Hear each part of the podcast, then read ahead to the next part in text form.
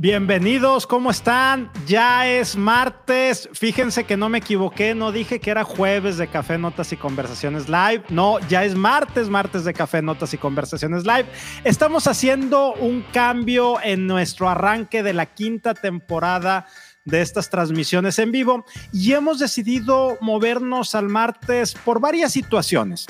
Y la principal de ellas es que estábamos compitiendo en temas de, rating con la NFL, con el fútbol, con los juevesitos, con el fin de semana que ya se asomaba y la verdad no era justo para los demás estarse perdiendo esos eventos tan importantes. Por eso movemos nuestras transmisiones de ahora en adelante en martes. Y la verdad es que es un gran gusto que nos estén acompañando el día de hoy. Personalmente agradecido en la primera transmisión en vivo que tenemos en este 2022, primero de febrero, y que estamos inaugurando la quinta temporada. Y el día de hoy vamos a tener una conversación con tres expertos súper, súper interesante y vamos a estar platicando de un tema que desafortunadamente es un tema que está en boga y que tiene que ver con el cansancio laboral extremo y todo lo que esto está repercutiendo primero en personas y segundo en organizaciones.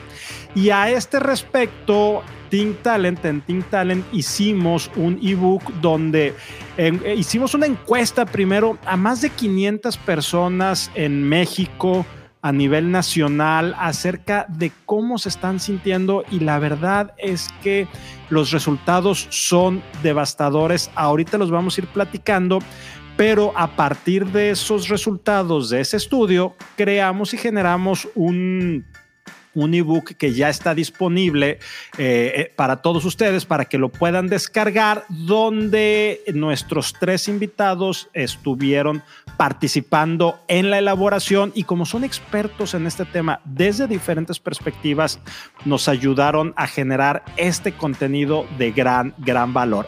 La verdad es que estoy muy contento, muy emocionado de que estén aquí en esta quinta temporada de Café, Notas y Conversaciones Live en martes de Human Bienvenidos. Bienvenidos, ¿cómo están? Ana, Pedro, Ginny. Hola, gracias por la invitación. Gracias, Rogelio. Muchas gracias por acompañarnos. La verdad es que muy, muy honrado de que estén el día de hoy y de la conversación que vamos a tener y la plática que, que vamos a estar llevando acerca de, de este tema.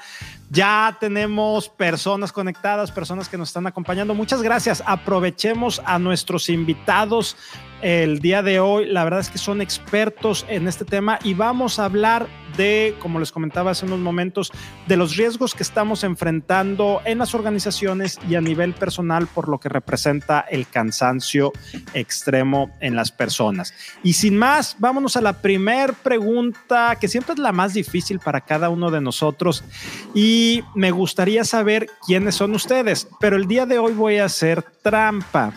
En vez de empezar por Ana o por Ginny, porque típicamente decimos que las damas son primero, voy a empezar por Pedro. ¿Y por qué por Pedro? Porque esta es la primera vez que Pedro nos acompaña. Y Ana y Ginny ya han estado en otras ocasiones. Entonces, si Pedro ve cómo se presentan Ana y Ginny, pues va a conocer el truco, ¿verdad? Porque déjame te digo, Pedro, que siempre lo más difícil en estas entrevistas es podernos presentar desde una perspectiva personal y profesional. Entonces, todo tuyo, doctor Pedro Villarreal. Cuéntanos, ¿quién eres tú, Pedro? Gracias, Rogelio. Oye, este, pues eh, eh, no me esperaba este, este inicio, pero bueno, muy, muy padre, me gustó.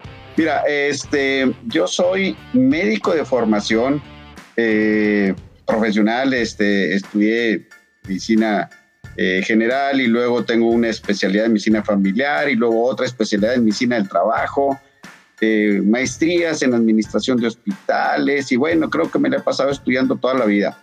Este, y, comentarte un poquito sobre eh, rápido, o sea, mi, mi, trayectoria. Estuve trabajando para una empresa transnacional, no sé si se vale decir nombres. Por supuesto.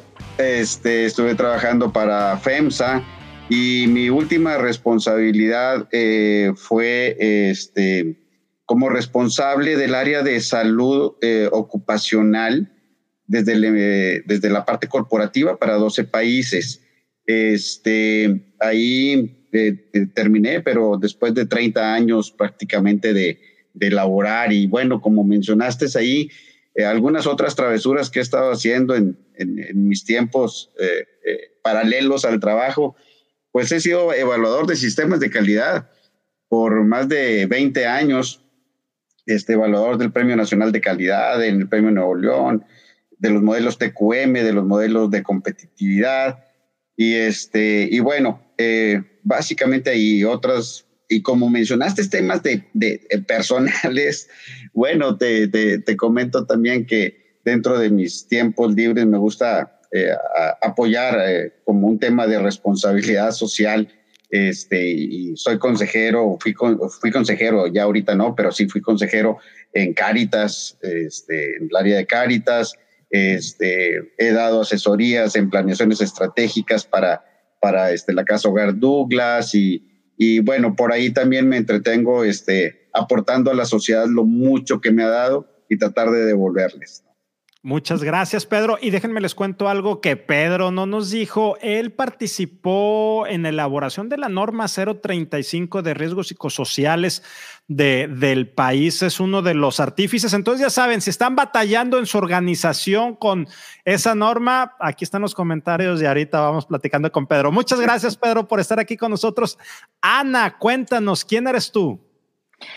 Bueno, primero yo feliz de estar acá otra vez, porque la verdad es que es un espacio que me encanta y, cada vez que me invitas a participar es como una historia nueva y como un juego nuevo y a mí esto me, me, fascina.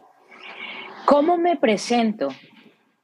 Voy a ser menos, voy a ser menos seria. La verdad es que me gusta presentarme como autora, como conferencista, como tallerista, en temas que me apasionan tremendamente. El uno es el tener una vida consciente, una vida mindful, lo que hoy, digamos, atamos mucho al concepto de mindfulness como tal, y creatividad. Y es como la unión de esas dos cosas nos lleva a crear, nos lleva a innovar, nos lleva a generar cambios, nos lleva a tener una vida consciente, una vida creativa. Y digamos que básicamente para resumirte, ese es el mundo en el que me muevo. Encantado y muchas gracias, Ana, que nos estés acompañando nuevamente. Siempre es un placer y un privilegio el escucharte y poder conversar contigo. Ginny, bienvenida, cuéntanos. Santo Dios, yo, yo en cada una de las, este, de las eh, eh, temporadas me invitas, entonces yo también como Ana voy contando historias diferentes, ¿no? Eh, bueno, primero que nada, este, Ginny Dorado, soy coach eh, empresaria en temas de desarrollo de talento, eh, directora general de Team Talent y bueno, estoy casada, soy mamá, este, y la verdad es que eh, creo que estoy empezando a ser una empresaria consciente de poder mover todas las esferitas como persona, ¿no? Entonces, a mí el ebook el del Burnout es un ebook que me, que me encantó pues porque obviamente habla también de lo que uno personalmente ha pasado y, que hemos vivido las esferas y el mundo vorágine corporativo también. Entonces, bueno, pues ese soy yo, más consciente en este 2022. Muchas gracias, Ginny. Y tomo esto último que nos compartiste para arrancar formalmente con el tema y platícanos por qué este ebook, qué es lo que se buscaba, qué es lo que se buscó, qué fue lo que arrojó a final de cuentas. Va, eh, cuento un poquito. Eh, el ebook salió eh, de estar observando. Nosotros hemos estado trabajando en los últimos cinco años con más de 80 organizaciones y sobre todo en el 2021. iniciando el segundo semestre, empezamos a observar con los clientes un alto nivel de cansancio, de estrés por alcanzar los resultados, eh, movimientos de personas que eran clientes de nosotros que dijeron ya no más, ya, ya no, o sea, prefiero quedarme sin trabajo, no puedo seguir. La verdad es que fue cada, se, aumentó mucho en, en, los meses de septiembre, octubre, entre prefiero no tener trabajo ahorita y, entonces hacer una pausa. Eh, eh, cada vez compañeros e ejecutivos con problemas de salud, este, de todo tipo. Y también se iba conjuntando con, con este tema de, oye, me están pidiendo regresar a la oficina, pero qué estrés, o sea, está el COVID todavía, y luego, pero yo ya me había acostumbrado a trabajar en mi casa, este, todavía los niños no regresan al colegio, o sea, como empezamos a ver este tipo de comportamiento. Pero luego también lo empezamos a ver que esto tenía un efecto en las organizaciones, o sea, retención, productividad, este, eh, mayor eh, enfoque, priorización, ¿sí?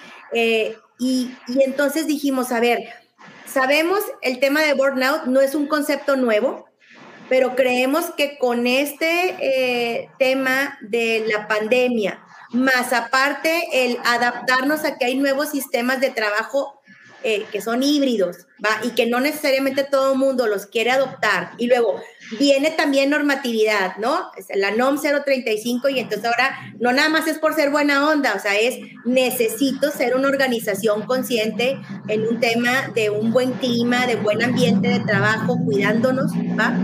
Entonces dijimos, oye, ¿qué efectos tendrá el ebook o el, el, tema del burnout y cómo lo hacemos un ebook para que sea muy entendible y, con, eh, confabular los, los mundos desde un tema de colaborador, empresa, empresario, sociedad. Y dijimos, bueno, pues rodeémonos de expertos que, que, han estado en la materia y también nosotros como expertos por haber pasado, algunos de nosotros por, por elementos de burnout en, en, en, en, primera persona. Este, y dijimos, bueno, esto creo que nos puede servir porque es parte de los retos del 2022. ¿Cómo nos volvemos eh, organizaciones más conscientes. Ya estoy spoileando, ¿verdad? El, siguiente y por ahí vamos a movernos, pero todos tienen una correlación. Creo que eh, no sé si, si eh, fue un poco clara de, por qué nos salió este tema.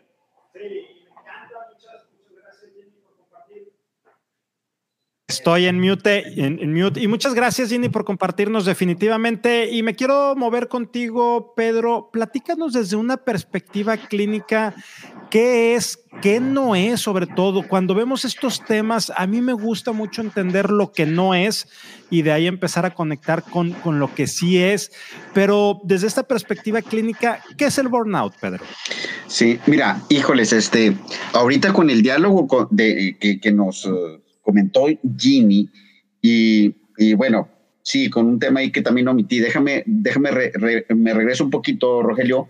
Este, a mí me ha tocado participar, me, ha tocado la fortuna de poder participar representando a Coparmex Nacional este, en algunas iniciativas con el gobierno federal, entre ellas la norma 035, pero, en, eh, pero otros proyectos importantes que ahorita están encartuchados en, en, la Cámara de Diputados, este, como es la nueva tabla de enfermedades profesionales, donde ahí, de, y, les estoy hablando desde hace como cuatro años de esto, este, estuvimos eh, trabajando y quedó el tema del burnout eh, como eh, una, una, una enfermedad que viene dentro de las nuevas tablas que como les digo, ahorita están, están encartuchadas en, en la Cámara de Diputados. Pero, y, que, y que hasta donde sea ahorita, esta parte se está actualizando con nuevas enfermedades que han aparecido, por ejemplo, todo el tema del COVID y todo esto, quieren agregar algunas otras enfermedades y entonces se va a poner ahí interesante el tema. Entonces, ¿a, a, qué, a qué es a lo que voy? Uno es, eh, tenemos que entender bien el concepto del burnout porque es multifactorial. Y, y este, y esto, eh, el, el, burnout es eh, consecuencia de un estrés crónico que tenemos en el trabajo, derivado de un estrés crónico. ¿Cómo empezamos? Más, me voy ahora más atrás del estrés crónico. ¿Qué, ¿Qué es lo que nos dice esto? Nos dice que primero iniciamos con algunos cambios en la conducta, en nuestra conducta personal. ¿Y eso qué quiere decir? Quiere decir que a lo mejor, oye, antes no fumaba y ahora empiezo a fumar. Eh, antes me tomaba dos o tres bebidas y ahora me tomo cuatro o cinco bebidas. Eh, antes no comía entre comidas, ya empiezo a tener ansiedad y empiezo a comer entre comidas y empiezo a modificar mis comportamientos. Y se puede reflejar porque empiezo a fumar más, porque tomo más, porque subo de peso, porque dejo de hacer ejercicio. Y esa es, la es el primer, eh, es la primera alerta temprana, yo diría, que, debemos de tener cuando vamos en ese camino del estrés crónico para luego llegar al, al, burnout. ¿Y qué pasa después de ahí? Después de ello vienen ya síntomas, síntomas eh, físicos, eh, fisiológicos, que eh, dentro de estos mismos síntomas, pues está mucho de lo que, de lo que este, se exploró en la, en la encuesta que, que lanzaste por ahí, Rogelio, este, y que luego esto se convierte en, un estrés grave. Para que pueda ser considerado estrés grave, tiene que pasar un cierto tiempo, tiene que haber esos cambios fisiológicos. ¿Y, y, qué podemos decir de esos cambios fisiológicos? Pues puede ser desde temas de palpitaciones, sudoración excesiva que traemos en las manos, nerviosismo, eh, ansiedad, eh, insomnios, este, y eh, un bajo nivel de, tolerancia con, a, las, eh, en, las discusiones que podemos tener en el trabajo. Y esto este, se transforma luego ya en lo que es el estrés grave y luego pasa al concepto del, del, burnout. Y en el burnout ya estamos hablando de, de problemas este, donde hay más temas eh, fisiológicos en el, en el trabajador, que inclusive puede llegar a temas tanto físicos, pero mentales también, desde el enfoque mental y emocional. Y, y déjame aquí abro un, pequeño paréntesis porque creo que es un, es, es, un tema interesante y compartirles bien un poquito de, las de las experiencias que tuvimos cuando estábamos haciendo la norma 035 y de las grandes discusiones que teníamos ahí. Déjenme les digo que ahorita, por ejemplo, la, la, la, norma nos quedó en 72 preguntas, pero déjenme decirle que el primer lanzamiento por parte de la autoridad era de 190 preguntas. Entonces era una locura, era una locura. Eh, intercambiamos, eh, eh, expusimos nuestras razones para poderla acotar más y se acotó y después de que estuvo más acotada, este, vinieron diálogos muy interesantes porque les decíamos, este, espérame, no me traigas preguntas de un cuestionario de España y me la, pongas en México, o no me traigas algo de Colombia y me lo pongas en México, porque nuestras culturas son diferentes. Hazme preguntas que estén validadas con trabajadores mexicanos. Y entonces empezamos a, exigir ese tipo de cosas en el instrumento que ahora tenemos este, eh, ahí en, la norma. Y, este, la autoridad se tardó como unos ocho meses en regresar después de que hicimos eso.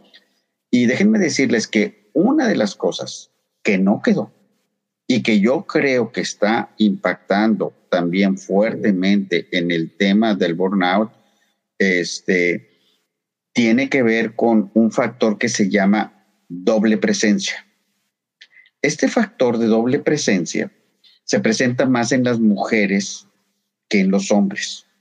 Y este concepto significa que la mujer, además de trabajar, es ama de casa, llega a su casa y, tiene que hacer las funciones de ama de casa, es esposa, y entonces tiene que utilizar tiempo de descanso o tiempo de ella, lo tiene que utilizar en las actividades de la casa.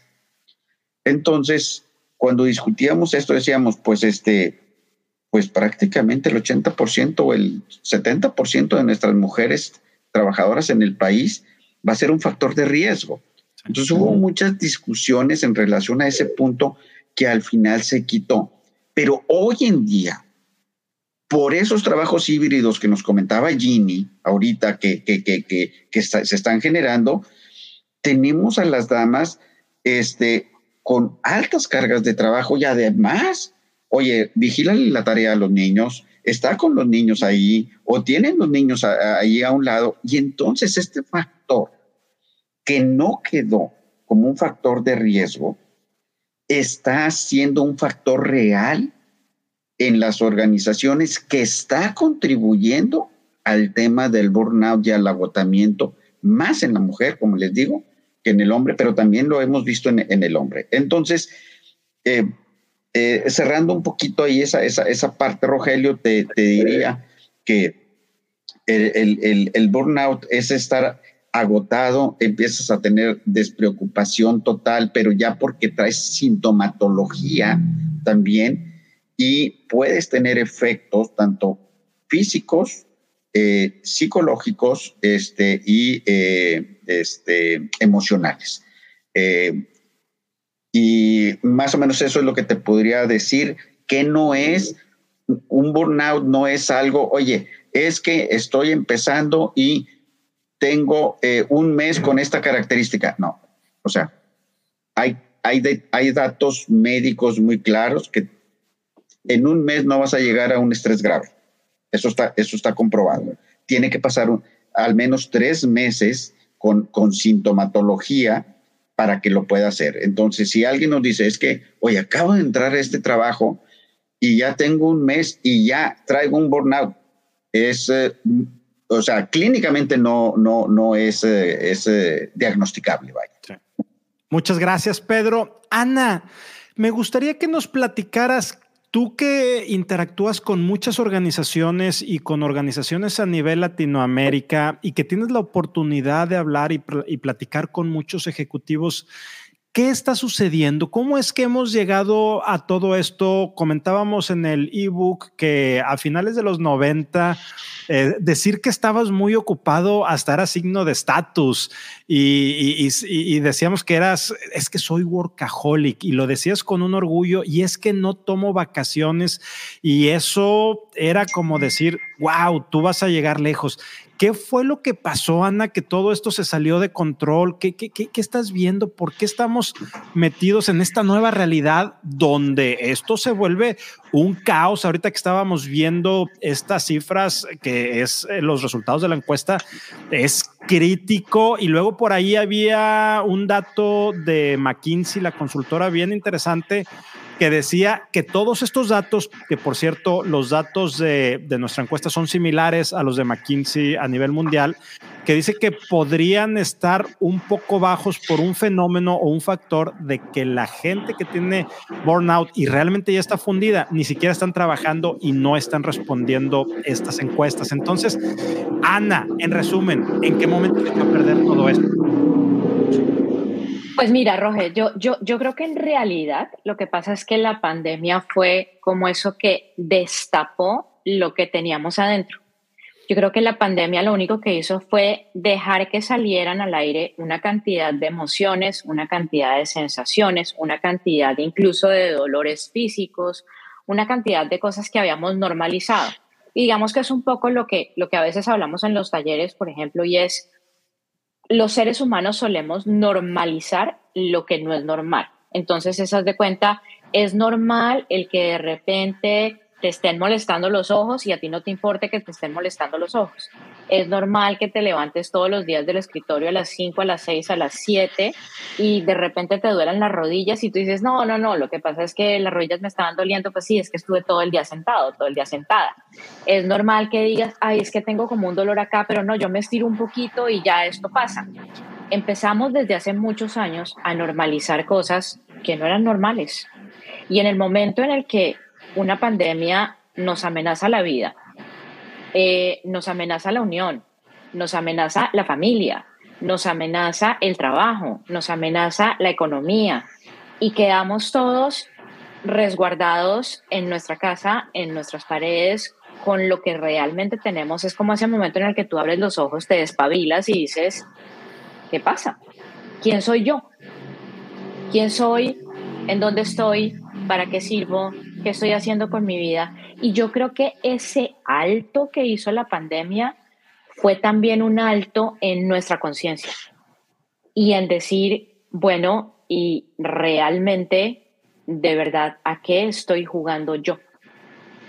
¿Cómo he manejado mi vida financieramente hablando? ¿Cómo he manejado mi vida con la salud? ¿Cómo he manejado mi vida con la familia? ¿Cómo he manejado mi vida con el trabajo?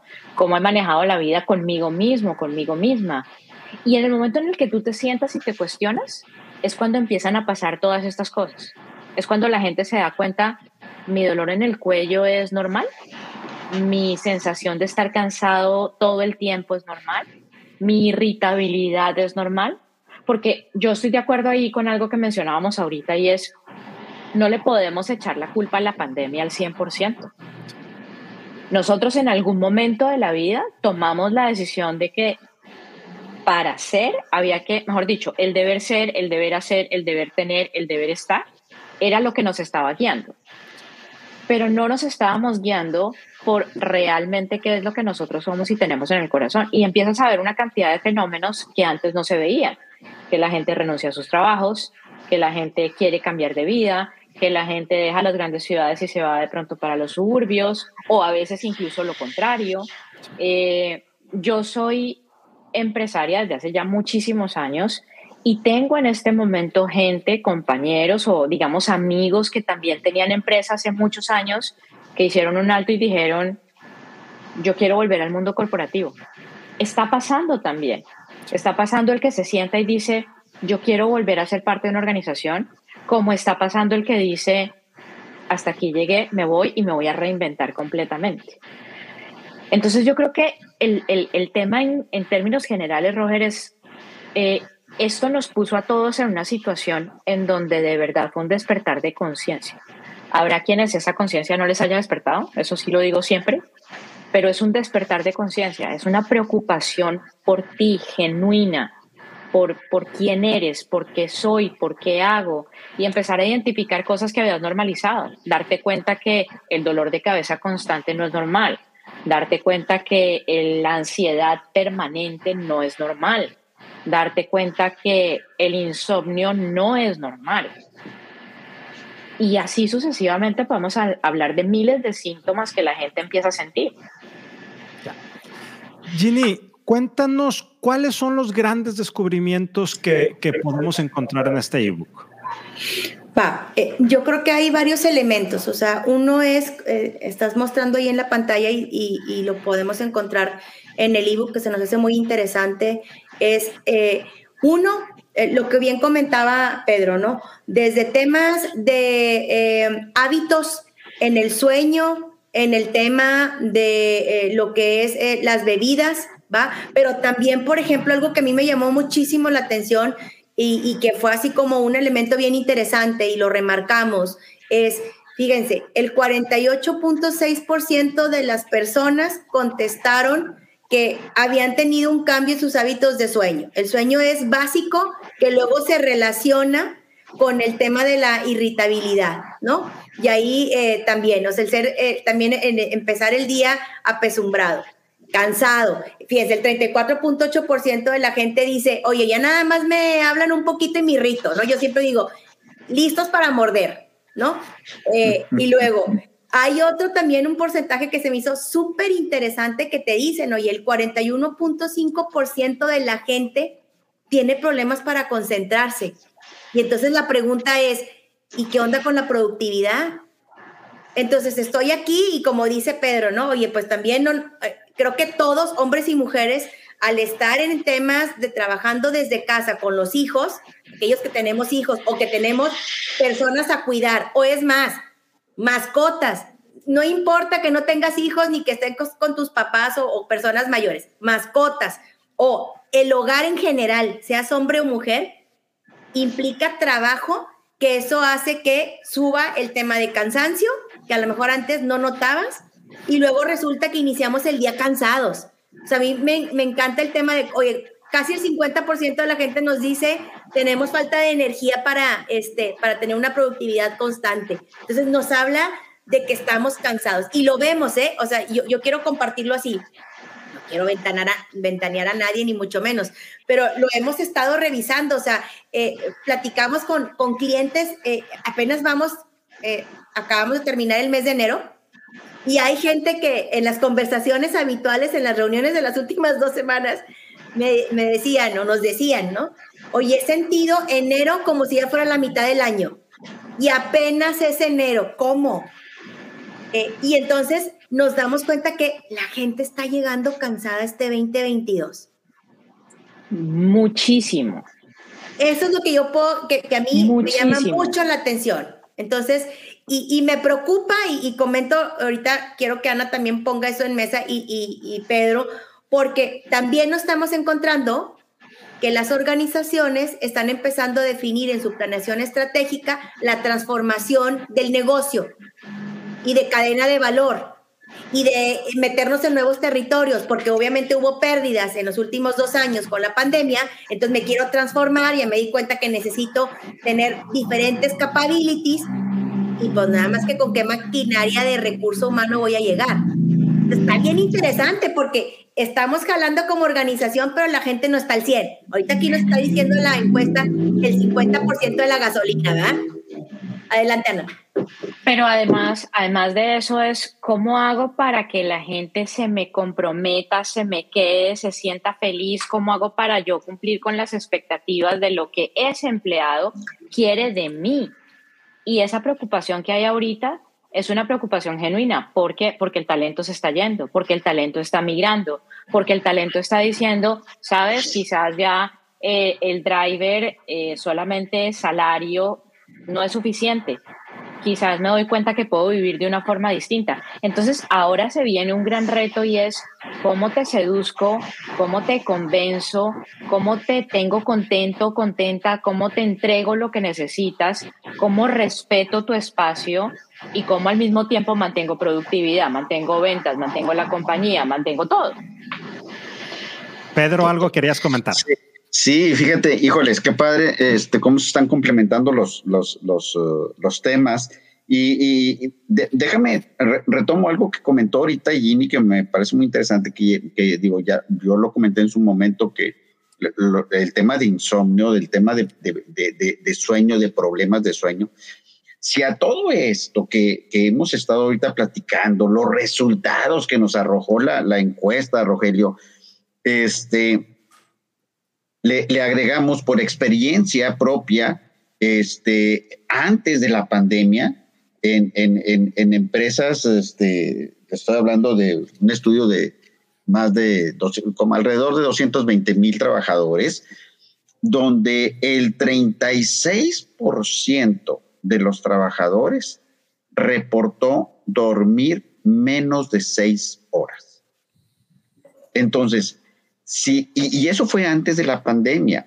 Ahora con todos estos cambios que estamos viviendo, este, por eso estamos trayendo esos números, 48, eh, casi la mitad de nuestros trabajadores no están durmiendo bien.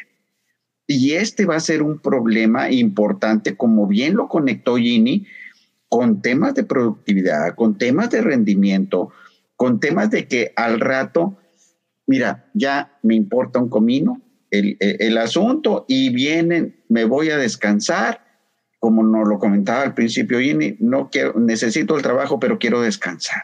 Entonces, debemos de ser muy cuidadosos. ¿Qué hemos visto nosotros? Ese, ese ejercicio que vimos, que les estoy diciendo, este 36%, se, eh, la principal población que tenía, que dormía menos de seis horas eh, al día, era la, eh, la generación de los millennials. Entonces, eh, hay que tener mucho cuidado con, impulsar también en las empresas el concepto de sueño saludable, eh, porque va a venir a ayudar muchísimo y va a venir a amortiguar temas que, van a venir a fatigar a las personas. Aunado a lo que comentó Ana hace ratito del tema también de, este, del mindfulness que, que se están utilizando como herramientas, como estrategias para, disminuir y controlar el estrés. Entonces, estos, estos puntos son muy interesantes y retomo y me conecto con, un, comentario que hizo Ginny hace, hace un momento sobre el tema de la transformación del negocio y, y, decirles que cuando estábamos discutiendo lo de la norma 035 y que, y que veíamos esto y que por ahí debe estar plasmado en, en, en, en el ebook, este, lo que veíamos es que muchas este, de las personas, éramos un grupo cerca de 40 personas, ¿eh? este, y se hacían discusiones muy interesantes. Eh, muchos decían, es que el gobierno nos quiere poner más carga de cumplimiento normativo y lo cual nos va a implicar más costos, ¿sí? Pero cuando tú revisas lo que está en la norma a nivel de las dimensiones, estás hablando de un modelo de gestión de mejora de procesos de trabajo. No tan solo el cuidar la salud. La, cuidar la salud es uno de los elementos. Otro de los elementos, mejorar la satisfacción. Otro de los elementos, bajar la rotación que comentábamos ahorita, porque se da directo en los procesos. ¿Por qué? Porque nos habla de, oye, ¿cómo está tu sistema de capacitación? Te pide que, te, eh, oye, ¿cómo está tu, eh, eh, todas tus actividades relacionadas con el sentido de pertenencia del trabajador? ¿Cómo estás generándole facultamiento para la toma de decisiones en su trabajo? y que eso le vaya a amortiguar las cargas laborales y las cargas de responsabilidad que le hemos asignado. Este, entonces, cuando nos quitamos esa visión miope de voy a cumplir la norma porque tengo que cumplirla y la vemos realmente como un modelo de transformación organizacional, vamos a ver, yo les digo también a, mis, eh, clientes con los que trabajo, les digo, es que detrás de cada dimensión vamos a revisar qué procesos laborales hay. Y entonces al ir atrás de la dimensión que nos dice la norma, de, un factor de riesgo psicosocial que va a venir a contribuir a temas de, de, burnout, no me estoy saliendo, este, entonces ubicas el proceso. Y entonces como empresa dices, ah, caray, a ver, ¿qué tengo que hacer para mejorar ese proceso? ¿Qué tengo que hacer, nos decía Ginny, para transformar ese proceso de negocio? Y entonces cuando vemos la parte normativa de esa manera, nos va a abrir un panorama muy amplio en, mejorar las condiciones, en mejorar el compromiso, el darles eh, eh, las herramientas que ocupan, darles mayor capacitación, darles ambientes de trabajo seguros, vamos a tener trabajadores más satisfechos, más comprometidos y por ende se van a venir a asociar a, esto que necesitamos las organizaciones de tener una fuerza laboral comprometida. Y fíjate qué interesante esto que está diciendo Pedro, porque ahorita decía Ana, es que normalizamos todo. Hemos normalizado el no estar en empresas que se tenga esto. Llega la norma y lo primero que se nos ocurre es, qué bárbaros, qué complejo, cuando la verdad, tú, eh, si estás en un ambiente de recursos humanos, tú dices, es que eso es lo mínimo. O sea, lo que te está pidiendo la norma es un lugar donde la persona pueda desarrollarse una parte de su ser, que es la parte laboral, en condiciones correctas. No, no, estamos, o sea, no se está poniendo una empresa acá, este, este 4.0 eh, con tecnología artificial. A ver, los básicos. Y fíjense también una cosa bien interesante, que creo que eso también es un tema que fue también parte de lo que quisimos plasmar en el, en el. Eh, esto no solamente aplica para los trabajos tradicionales presenciales.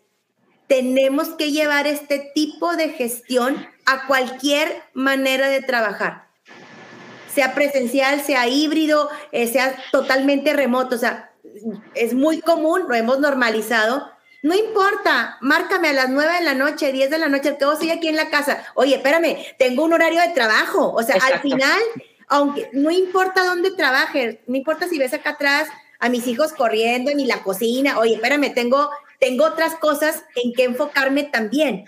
Entonces, eso tampoco lo hemos, lo hemos podido normar. Y creo que ahí también tendremos que hacerle, como diríamos ahí, la, a la NOM 035 un, un proceso de, de reload y decir, oye, esto implica para cualquier tipo de condición de trabajo. No, la modalidad no cambia, o sea, el, tener un ambiente seguro no cambia si es presencial o es a distancia o híbrido. Eh, dale, dale, dale, dale, Gracias, Rogelio. Sí, déjame, déjame, sigo la, la, línea de Ginny que me parece muy interesante. Y déjenme decirles que este, eh, acá en México, y digo en México porque este, Ana se encuentra en el extranjero. Este, este, acá en México, el año pasado, en enero del año pasado, eh, hubo una modificación muy fuerte que sentó las bases para el teletrabajo, que es la modificación del artículo 330 de la Ley Federal del Trabajo. Entonces, si ustedes van a revisar este artículo, este, está cimentando todas las bases de cómo se debe llevar el teletrabajo y cómo se debe de regular. Y donde entra estos conceptos que nos está diciendo Jenny ahorita, de que, oye, espérame, vamos a respetar horarios, vamos a respetar también lugares, porque eh, que, no se entienda que el teletrabajo, bueno, yo estoy en teletrabajo, pero estoy allá en Cancún y acá tengo la playa y, no, es, eh, no es una pantalla, es la verdad, es, es en verdad. Cuando, espérame, o sea, el contrato, debe, haber un contrato especial para que, que diga las características. Y también viene ya muy claro y te dice eh, cuándo entran en responsabilidad la organización, cuando si el, si el teletrabajo es más del 40% del tiempo laboral, entonces se va, se va a considerar y entran nuevos requerimientos legales que ya tenemos que cumplir. Entonces, y dentro de ellos, pues evidentemente el tiempo. Como dice Ginny, a, mí me toca frecuentemente que mis clientes me ponen un correo a las 11, 11 y media de la noche. Este, eh, y eso es algo que estamos viendo que se está haciendo normal, como nos decía Ana al principio. Ana. Claro, es que, es que ese es un punto que yo quiero traer sobre la mesa y es el gobierno puede hacer mucho y lo que está pasando en México también está pasando en otros países y puede venir la regulación del teletrabajo que está pasando en todas partes finalmente, ¿correcto? Pero ¿qué pasa si tú te mueves en, ese mundo en donde no puedes establecer los límites, no quieres parar o te da miedo poner los límites o te genera ansiedad poner los límites? Porque es que a esto se le une una variable importante y es tú como persona, como ser humano, ¿tienes claros cuáles son tus límites?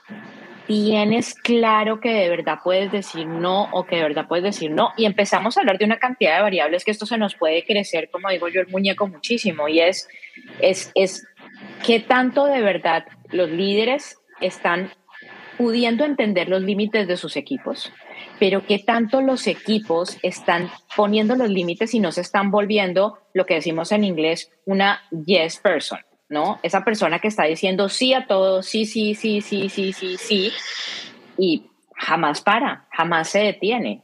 Entonces creo que es importante el, la regulación, es importante la regla, la norma, es importante lo que la compañía haga en pro del empleado, pero es absolutamente fundamental que el empleado también entienda que tiene que respetarse a sí mismo, que tiene que respetar sus espacios, sus tiempos, porque vuelvo, vuelvo al tema de volver normal. En una época normalizamos que almorzábamos con un sándwich en nuestro escritorio en el computador. Entonces, ¿qué pasó? Y estoy hablando desde mucho antes de la pandemia, estoy hablando de muchos de nosotros cuando estábamos atados al mundo corporativo. Y de repente llega un momento en el que uno dice, yo nunca he analizado lo que tú decías al principio, Pedro. No he, no he, analizado mis hábitos alimenticios, no he analizado nada de lo que quizás yo venía haciendo erróneamente y resulta que de repente viene un término pandemia que es directamente atacar la vida, en donde uno empieza y dice, ay Dios mío, ahora tengo que comer sano, ahora tengo que hacer ejercicio, ahora tengo que dormir bien, ahora me están diciendo que haga esto, que haga esto, que haga esto, y ahora, ¿qué hago para trabajar? ¿Y qué hago para ser mamá? ¿Y para ser papá? ¿Y para ser esposa? ¿Y para ser esposa? ¿Y para ser familia? Y ahí es donde empieza todo a mezclarse con todo. Quiero empezar a, cerrar esta conversación, una conversación muy rica y una conversación tremenda y me gusta cómo nos hemos ido moviendo desde la perspectiva genérica hasta entender, y esta era una pregunta que, que yo iba a hacer y agradezco Ana eh, que lo hayas comentado, cómo me empiezo a hacer cargo de mí mismo. Y, hay temas tan sencillos que a mí me siguen volando la cabeza negativamente, como el hecho de que todavía hay gente que se enorgullece de comer un sándwich y un café. Me, me recordaste esta novela que me gusta mucho la de la chica del bidón de fuego de Lisa Sandler, o no me acuerdo, pero la, eh, eh, la del dragón tatuado, pero los libros, que el personaje se la pasaba todo el tiempo comiendo un, un sándwich y tomando café para hacer su labor y coincidentemente el autor del libro hacía lo mismo probablemente estaba reflejando algo y terminó falleciendo de un infarto. Entonces, eh, eh, eh, esto es tremendo. Y luego te mueves a países como Francia, donde está penado que la gente no coma o que coma en su escritorio. Entonces, esto, esto es tremendo y les agradezco esta conversación. Para ir cerrando, quiero hacerles una pregunta a cada uno de ustedes y que lo puedan, aparte de de la pregunta y este enfoque que lo puedan complementar con, la reflexión final que nos quieran ir dejando. Y Ana, empiezo contigo. ¿Cómo recargar mentes cansadas? Mira, yo creo que lo primero, lo primero, lo primero, lo importante y fue parte de lo que quedó en el ebook es pregúntate cómo estás. Detente, o sea, detente y pregúntate cómo estás, pregúntate qué sientes, pregúntate, analiza tu cuerpo, pregunta, siempre les digo, siempre le digo a la gente, ese dolor que tienes en la espalda tiene un nombre, ¿cómo se llama el dolor que tienes en la espalda? ¿Sí? ¿Qué pasa contigo? ¿Cómo te sientes? ¿Qué sientes? ¿Qué piensas? ¿Qué te estás diciendo a ti mismo? ¿Cómo te estás sintiendo frente al entorno, frente a la familia, frente a tu trabajo? Y empieza por hacer primero ese inventario de respuestas, porque esas respuestas te van a dar a ti como ese punto de partida de decir, bueno, no estoy utilizando bien mi agenda, no estoy comiendo bien, no estoy haciendo ejercicio, no estoy poniendo mis límites, o tengo que mejorar en esto, o quizás tengo que ser más flexible con esto. Pero el directo encargado, la directa encargada de hacer esa, ese primer, el detenerse es uno mismo. Y después de ese inventario sí ya vienen muchas otras cosas. Muchas gracias, Ana. Pedro, ¿a dónde vamos a ir a parar? ¿A dónde va a llegar todo esto? Híjoles, quiero ser muy positivo. Quiero, quiero ser muy positivo y, yo lucho muchísimo con, mis clientes eh, en que sea esto muy positivo. Tenemos que transformar las organizaciones. Tenemos que transformar la forma de ser.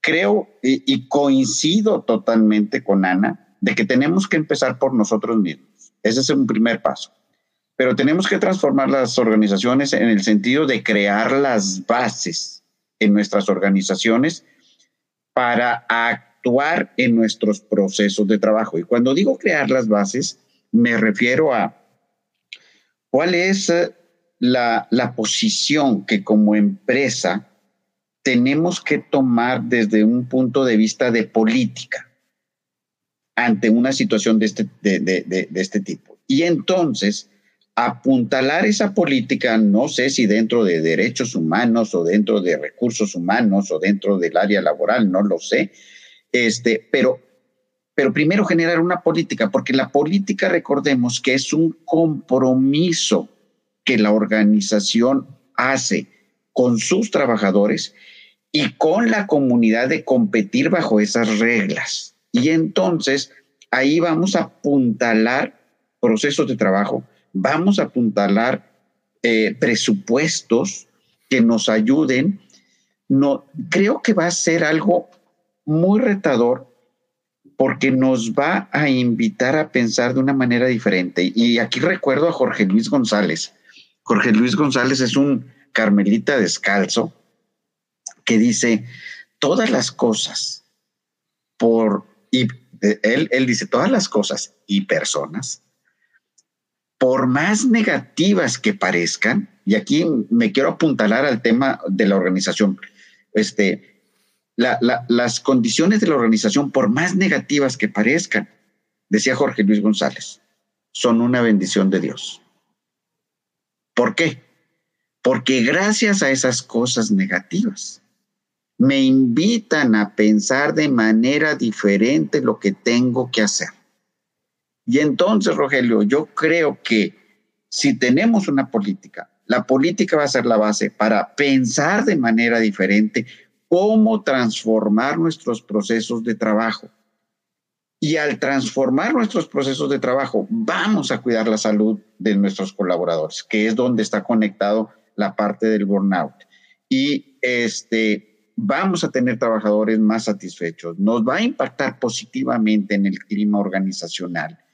Este, y desde el punto de vista eh, eh, de productividad del negocio también vamos a tener efectos. Entonces, eh, yo le apuesto mucho a eso. Este, integro a lo que a lo que dice Ana de la parte personal, integro el compromiso como empresa a través de una política y la oportunidad que esa política nos puede dar para transformar procesos y mejorar. Muchas gracias, Pedro. Y Ginny, finalmente conecto esto que nos decía ahorita Ana de cómo cargar mentes cansadas lo que nos decía Pedro de cómo empezar a cambiar esa estructura organizacional y hacia dónde tendríamos que enfocarnos. Y ahora yo te pregunto, ¿qué tienen que hacer las organizaciones? ¿Qué tienen que hacer las empresas? ¿Cómo pueden las empresas ayudar en el día a día, temas de planeación, temas de facilitación a sus colaboradores? Ah, eh, digo, estoy súper de acuerdo con lo que comenta Ana y Pedro y, yo quiero apuntar lo siguiente. Ahorita estamos iniciando 2022, conociendo el ciclo de las organizaciones, todas las organizaciones, seguro, empezaron en diciembre, algunas más temprano en noviembre, pero típicamente en enero, empiezas a definir la cancha de juego del 2022, a definir objetivos de negocio. ¿va?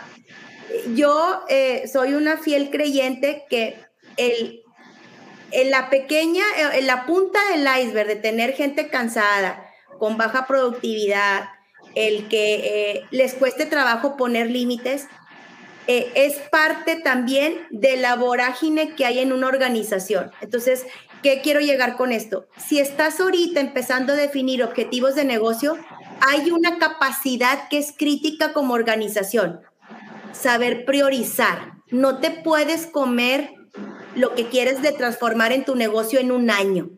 O sea, las planeaciones se hacen en de tres a cinco años, ya cinco y ahí es mucho, perfecto, tres. Pero entonces no te puedes comer el pastel en un año. Entonces, identifica cuáles van a ser tus prioridades como negocio.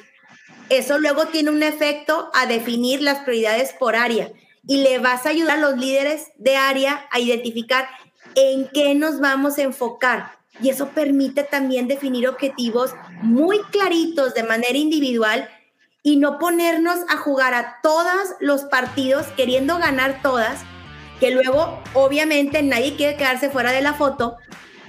Eh, estamos eh, con la bandera de la meritocracia y de un excelente desempeño a costa de que nos moramos a la mitad. Entonces, ¿qué es lo que yo recomiendo? El proceso de tener un ambiente seguro de engagement, cuidando todos los elementos normativos, empieza desde una planeación estratégica clara y teniendo un tema de priorización.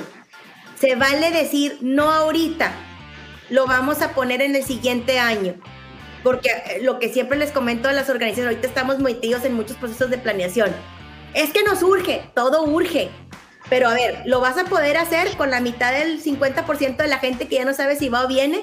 Pues mejor prioriza, define qué sí, qué necesitas desarrollar, qué necesitas, lo que comentaba Pedro, qué procesos tendrás que instalar en la organización, qué nuevas normatividades, qué nuevas políticas, qué nuevos procesos de trabajo, qué tipo de habilidades nuevas tendrás que instalar en tu gente para que sepa decir que no, poner límites y también ser más integrales, porque ahora sí que solos no vamos a llegar. Entonces, va por ese lado, esa es parte de lo que, de, de la reflexión también que queríamos dejar en este libro.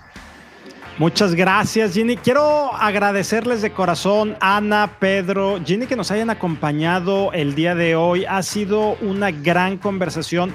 Tenemos todavía mucho por seguir explorando. Los invitamos a que descarguen el ebook en la sección de newsletter de la página www.thinktalent.mx. Aquí van a encontrar eh, participaciones de Ana, de Pedro y todo el material que se generó para, para tener estos resultados y sobre todo estas reflexiones, cómo podemos seguir contribuyendo un poco desde nuestra trinchera. Gracias por acompañarnos a esta quinta temporada de Café, Notas y Conversaciones Live. ayúdenos a compartir este episodio para seguir conectando con muchas más personas y buenas noches, feliz martes, llévensela tranquilo, llévensela tranquila. Gracias. Gracias. Gracias.